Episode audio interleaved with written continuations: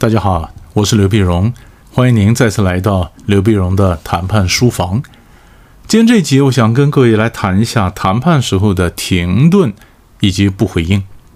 这是接续上次我们来谈的冷场战术啊，类似冷场，但是有的时候呢，它就是一种停顿或者是不回应。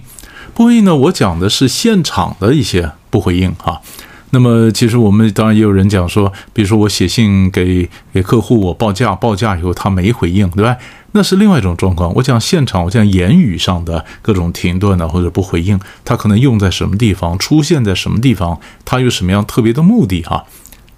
第一个，其实我们要跟各位谈的就是，在在跟别人讲话的时候，如果你是当长官，你是当领导，那如果说底下的提什么意见，或提什么问题，我通常都是告诉同学不要马上回答，知道吧？因为回答以后你可能会错，是不是？你可能资讯也不完整嘛，啊，嗯，你不要马上回答。我也常常提醒我自己，不要想，不要太快，反应不要太快，不要马上回答。为什么不要马上回答呢？因为人家提个问题，你马上回答，只有两个原因。第一个原因就是你比他聪明很多。对吧？或者你你提我，你跟我提问题，我马上回答。我比你聪明很多，我比你聪明很多。你那个什么问题嘛？别人已经问过 N 遍了，我有太多现成的答案，我随便就给你一个答案。第二种可能就是我根本没有仔细的思考过你的意见，你讲的东西我考虑都没考虑，我说不行。不管哪一种，你都不会高兴嘛？是不是？事实上我也不可能这样做啊。第一个，我没有比你聪明啊。然后第二，我也不好意思不把你的意见当意见，我总要思考一下嘛，是不是？那你如果今天当长官也是一样啊，你的属下他提出来一个什么意见，可能他是几天没睡觉他想出来的，可能是他们团队在一起磨了几个晚上，哎，好不容易想出来一个企划书，那你看总要看一下吧，你不要翻一下，然后看着目录，看看大纲，然后就说不行。我常讲，这叫打击士气，莫以此为甚呢。所以你不能这样做，你要最最这个中间的时间差是要的，这个冷场，这个停顿，那是个必要的。你只有停一下再回答，你才敢给人感觉你重视，那他也会比较高兴嘛，是这样吗？那反过来，我们如果是提意见的一方呢？我们是提意见的一方，有的时候我们会选择一个，呃，像美国人写谈判书就告诉你说，比如说你选择快到中午的时候，你跟对方谈判嘛，快到中午时候你提出一个新的一个方案，那对方不可能马上回答，对不对？因为要散会吃饭了嘛。啊，那好，那您你们先吃饭，你先考虑一下，假如三点钟下午三点复会的时候，您再答复我不迟，或者今天就到这里为止了，那明天您再答复我不迟。就是你不要一开始九点开始开会，你嘣一下就给他，给他以后他翻一翻，他跟你讲 no，只要 no 这个字一出口，他后面想转都转不回来啊。所以我们是提意见的一方，我们会叫对方不要马上回答我。或者我刻意的用一个午休啊，或者一个呃晚上时间晚啦，或找个什么理由，我说你明天再回答我，创造一个中间的空档，让他可以思考。我是提意见的一方，我们会这样做。那我接收意见的一方呢？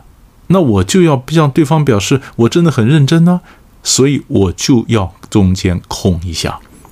以前我一个朋友就有这个毛病啊，他是个政治人物。这次人物的脑筋非常快，极为聪明。因为极为聪明，每次我跟他讲什么话，我意见刚讲完，我的话刚讲完，他就有反馈，他就有反馈，可能赞成，可能反对，也可能有他的意见。甚至有的时候我话还没讲完，他就开始反馈。所以我的感觉是，哎，你也把我的话思考一下再回应我嘛？啊，你为什么那么快就这样回应呢？因为他反应太快。所以我后来根本不喜欢跟他讲话，因为讲的话也是白讲，是不是？好，所以这是第一个，为什么要冷场？你冷场空一下，表示你尊重嘛。那第二个呢？有的时候有人告诉我，他怕冷场，他怕冷场，怕冷场，所以他在上台做报告、做 presentation，他的 PPT 打出来，嗯，他就把时间用的很满，准备呃，就很多资料填的满满的。因为我说你可以留一点时间，感觉上你可以缓冲回声过来，你留个 Q&A 问答的阶段嘛。还有跟我讲，老师，那万一没人问怎么办呢？那不是冷场挂在台上吗？其实我跟同学讲说，你不要担心，为什么呢？因为当我们在台上做 presentation，我做一个简报的时候，你会发现我们的讲话频率都差不多。频率都差不多，没有太高亢的声音，没有太低沉的，它频率都差不多，正好睡觉。所以你认为你塞了很多材料进去，人家根本没有听。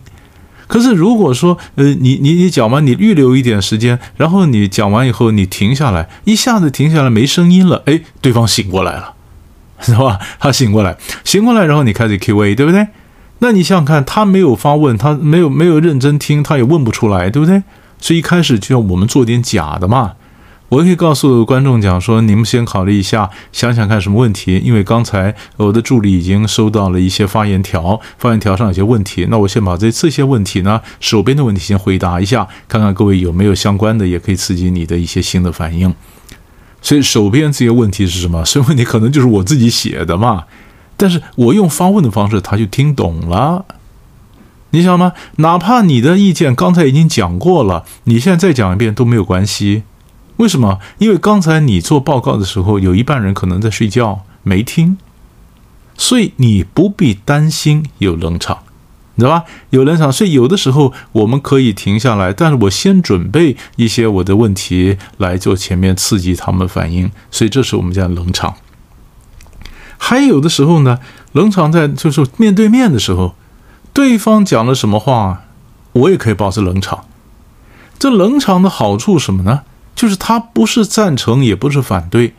就是如果我跟对方的意见差不立场差不多，甚至我比他更强势一点，我更可以这样做。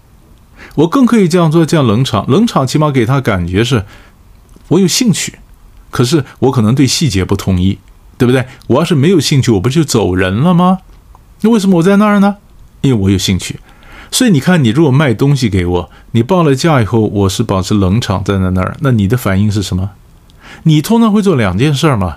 第一个事儿呢，你就不断在强强化你的东西很棒、很抢手，好多人想买，对不对？你一直强化你东西好，一直你强调它的稀有性，对吧？然后说好多人买，好多竞争的竞争的对手，对吧？等你讲完以后，你发现我还是没反应，然后你会怎么做？你就开始降价嘛？那好啊，那这样子我们也是有缘，那降个五趴给你，降个十趴给你。我什么都没做，你就开始降价，对不对？那所以我常常告诉你是卖方，你也可以不要理我啊，你也可以不要降价。